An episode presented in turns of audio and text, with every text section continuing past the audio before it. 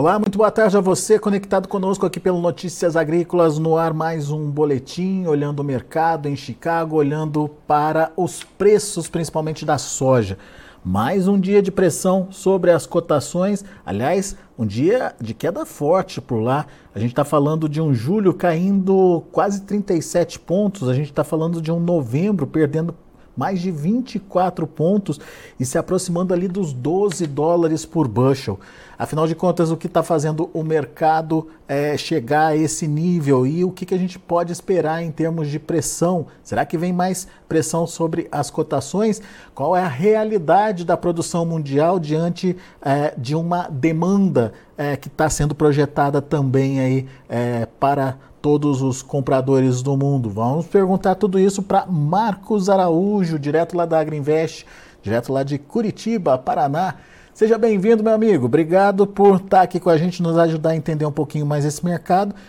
Um dia de mais uma porrada aí na soja, hein, Marcos? 30 pontos de queda nos primeiros vencimentos. O que, que aconteceu? Qual a justificativa para essa queda de hoje? Olá, Alexandre. Muito boa tarde a todos. É um dia bem negativo aí. Chicago, vencimento julho, que reflete a soja spot norte-americana em plena entre safra, uma queda de 36 centavos de dólar por bushel. E a soja vencimento março 24, a safra nova para a América do Sul, uma queda de 26 centavos e meio.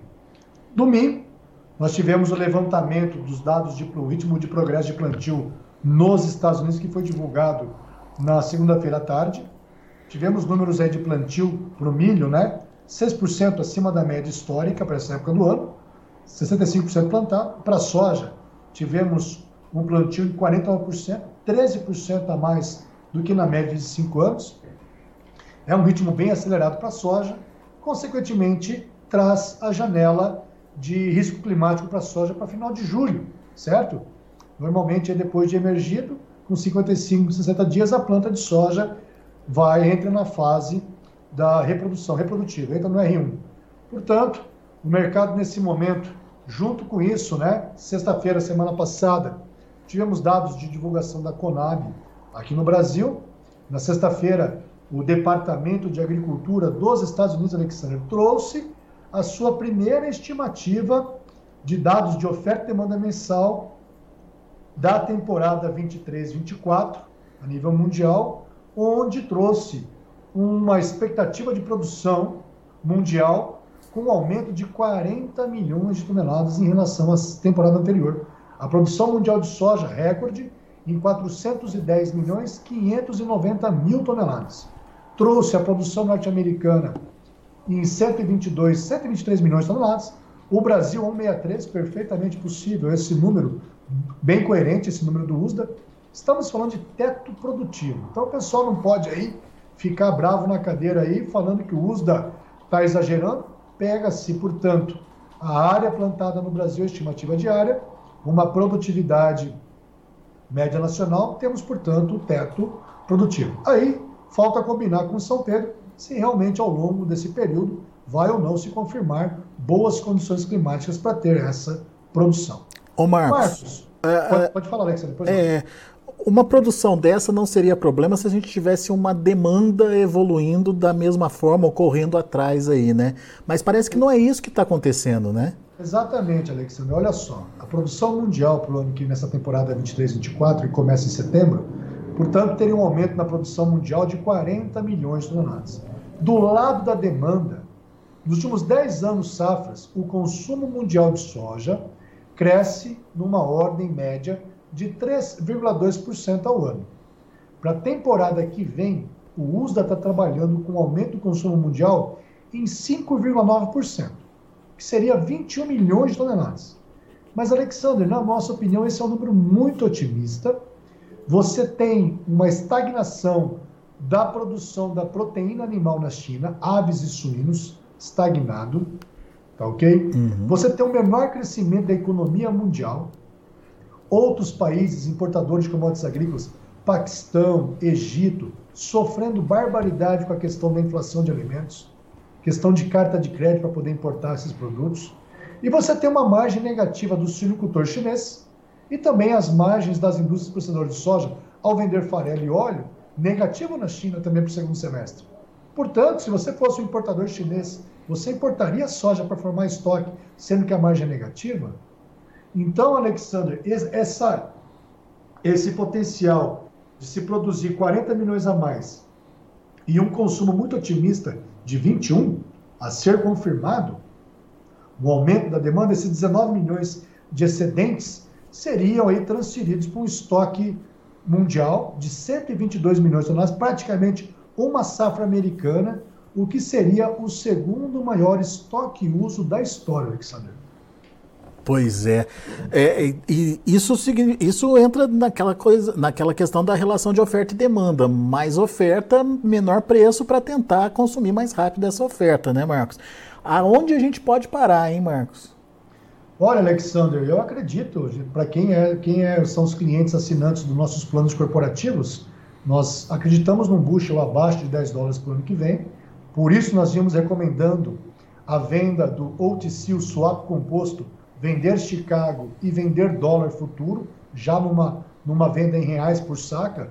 Os bancos fazem isso aqui no Brasil, né? A gente também aqui para clientes nossos que operam conosco através da Marex, podemos fazer isso, né? A gente faz os bancos, bancos do Brasil, Banco do Brasil, Santander, o Itaú, a Holan também, as trades oferecem para os clientes. Porque também, Alexander, e principalmente a melhor ferramenta que a gente vinha recomendando era comprar put, 13 dólares, desde lá de trás. Está tudo lá nos nossos assinantes, essas recomendações de gerenciamento do risco de preço. E aí, Alexander, é importante gente observar isso também, nesse contexto, o sojicultor norte-americano, de acordo com a política de preço da RMA, Agência de Risco, de Gerenciamento de Risco dos Estados Unidos, a política de preço da soja, o bushel, novembro, é um bushel garantido de 13,76, Alexander. Portanto, chegou em outubro, o produtor americano está colhendo a soja. Se ele vender a soja para uma trading hoje, o bushel novembro, a 12,05. Se ele vende a soja a 12,05 e emite a nota fiscal dele de venda, ele recebe um cheque do governo, Alexander, com essa diferença de preço, de 13,76 para 12,05. Agora, imagine você, se você fosse um sojicultor americano, Chicago nessa condição de 1 dólar e 70 abaixo do mercado, você não venderia a tua soja na expectativa que o preço subisse um dólar e 70 para empatar, para depois você começar a ganhar dinheiro? Ou você venderia soja e isso deve gerar uma pressão de venda, a exemplo do que ocorreu aqui no Brasil? Ou seja, você está tá trazendo aí um cenário de mais pressão, então, sobre os preços, o que justifica esses 10 dólares aí que você falou para o ano que vem, Marcos? Exatamente, Alexandre. Por isso a gente vinha falando aí, provocando nossos clientes para estarem bastante protegidos com put, principalmente, para proteger essa safra futura, porque realmente, quando você faz um comparativo com outros concorrentes, e não adianta a gente fazer bravatas de querer fazer uma, uma, uma, um cartel da soja que o produtor não vai vender, porque a gente vive da produção agrícola uma concorrência perfeita. Você tem no mercado vários vendedores e, não, e a decisão única de um vendedor não consegue interferir no mercado. Então é muito difícil essa questão de formar um cartel para que ninguém vende soja e o preço subisse, exemplo do petróleo. Então isso é muito difícil quando a gente fala de produção agrícola. Agora, quando você pega numa condição normal, climática, se o clima deixar, Alexandre, para o ano que vem, pegando os custos de produção do argentino e ele pagando lá 33% de imposto, o dono da terra, tá? Ele faz um lucro, o Chicago para ele, o maio, o ponto de equilíbrio, é um bushel de 7,62. Para um produtor paraguaio com um custo em torno de 740 dólares por hectare, colhendo 60 sacas, Chicago para ele, o ponto de equilíbrio para o ano que vem é 767. E aqui no Brasil, as melhores logísticas, pessoal aqui do, do, do Paraná, Passo Fundo com clima normal, é Chicago em torno de 10 dólares. Já o produtor de sorriso, no Mato Grosso, as condições de hoje para o mercado futuro do ano que vem é um bushel março a 11,85. E nós temos hoje um março a 12,18. É muito preocupante. Deixa eu ver, deixa eu ver se eu entendi então, Marcos. É, temos um cenário de pressão nos preços, isso contando com uma safra cheia nos Estados Unidos, obviamente, mas já contando com uma safra cheia também no Brasil para o ano que vem, ou nem precisa dessa safra brasileira estar tá na conta aí?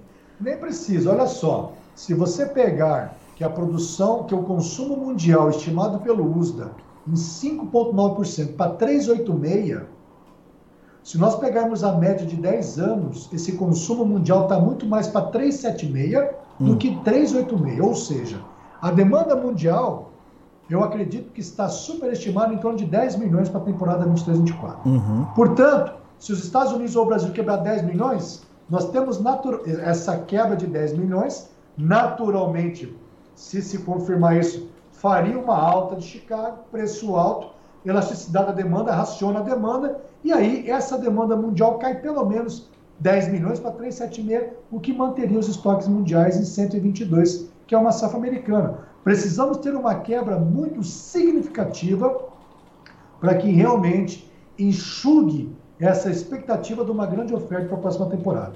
Estamos falando de expectativas futuras uhum. que podem ou não se confirmar. Sim. Se o clima mudar, se a questão do, do, do, do corredor de exportação, a guerra Ucrânia-Rússia, intensificar o aumento da escalada, aí o cenário está mudando. Mas também não dá para a gente ser míope e achar que tudo está. A questão da insegurança alimentar no mundo, a inflação de alimentos vai se permanecer por mais 12 meses, porque vários consumidores ao redor do mundo estão sofrendo com essa alta de alimentos.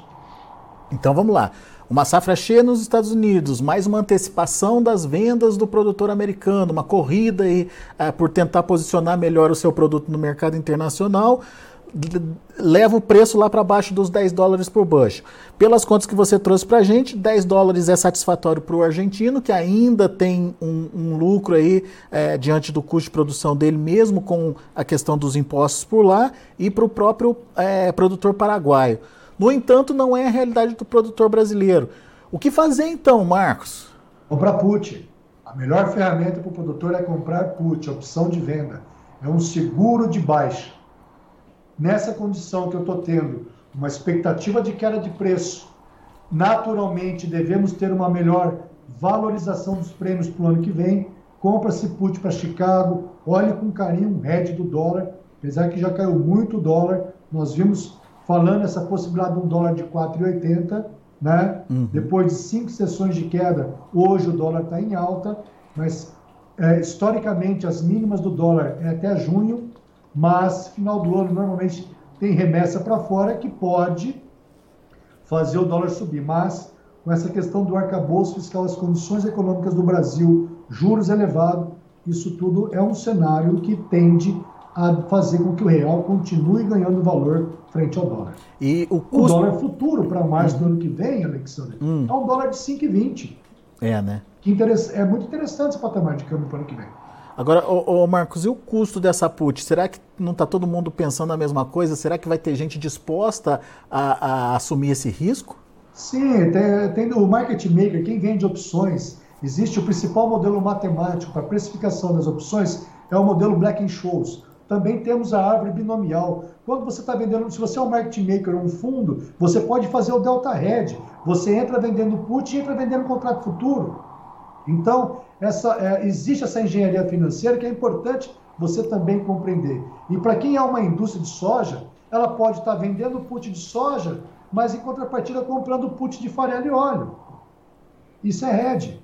Então eu tenho o conceito do delta hedge para neutralizar esse risco do market maker. Se ele está vendendo volatilidade, ele faz o delta hedge, depois diminuindo a volatilidade, ele entra recomprando essa posição e aí ele tem ganho com o teta e com o vega. As letras gregas, opções. Então tem toda uma matemática, essa engenharia financeira que é importante a gente compreender isso daí. Não tem bobo no mercado. É. Né?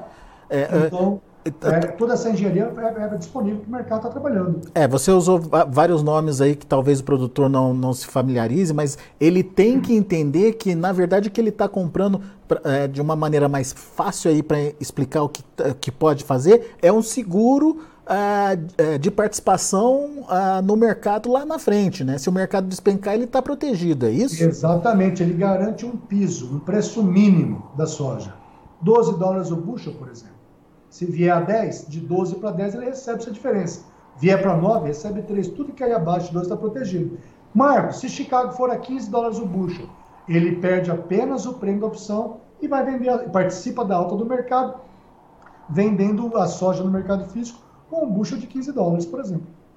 Ou seja, é uma bela de uma estratégia que o produtor tem que se informar aí para não ficar é, carregando essa soja e, e, ficar exposto aí ao risco, né, Marcos? Certamente, Alexandre. Você tem a comercialização agrícola esse, nas últimas duas safras aqui, mostrando para o produtor a importância do gerenciamento do risco de preço.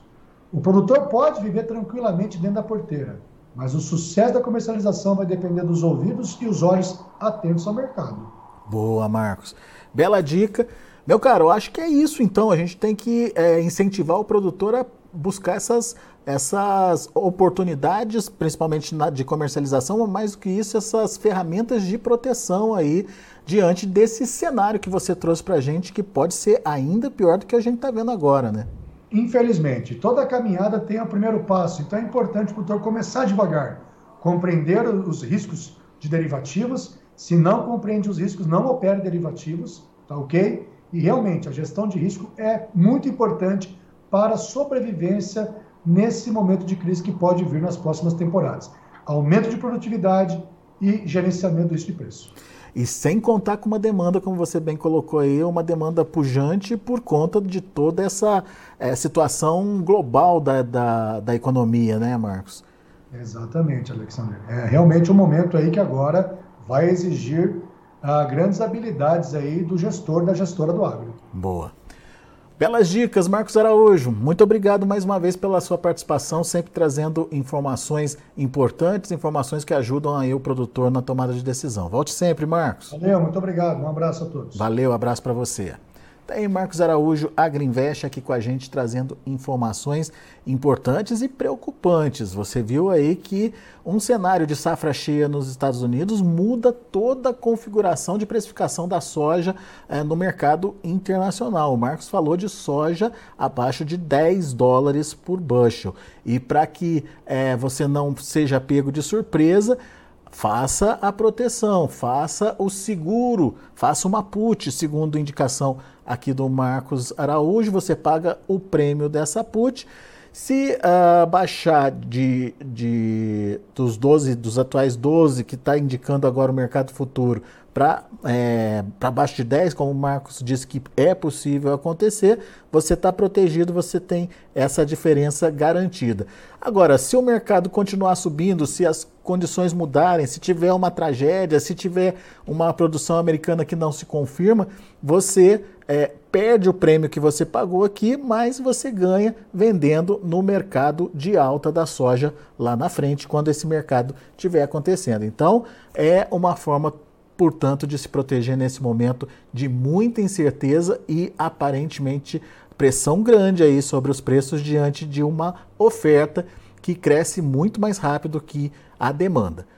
Muito bom, a gente vai ficando por aqui. Antes, deixa eu passar para vocês os números de fechamento do mercado. Olha aí, a soja para julho, 13 dólares e 64 centos por bushel. 36 pontos mais 75 de queda. Agosto, 12 dólares e 98 centos por bushel, 30 pontos de baixa. Setembro, 12 dólares e 25 centos por bushel, 27 pontos mais, mais 25 de queda.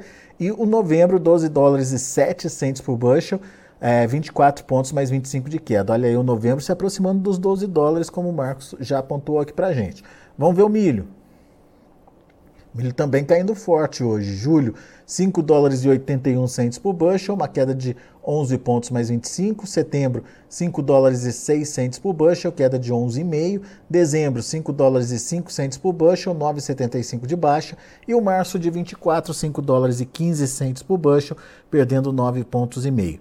Trigo também recuando hoje, caindo setembro caindo quase 12 pontos, fechando a 6,60.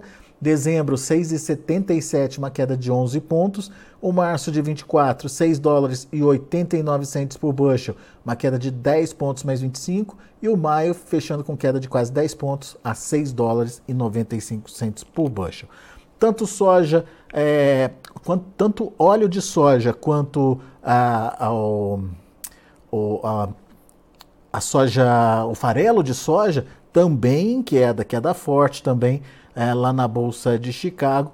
É, mercado, uh, de uma forma geral, caindo bastante nesse dia de hoje. Daqui a pouco a gente volta com outras informações e mais destaques. Continue com a gente.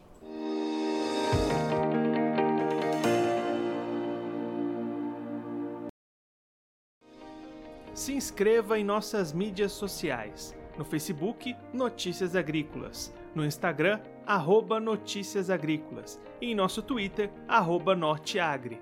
E para não perder nenhum vídeo, não se esqueça de nos acompanhar no YouTube e na Twitch Notícias Agrícolas Oficial.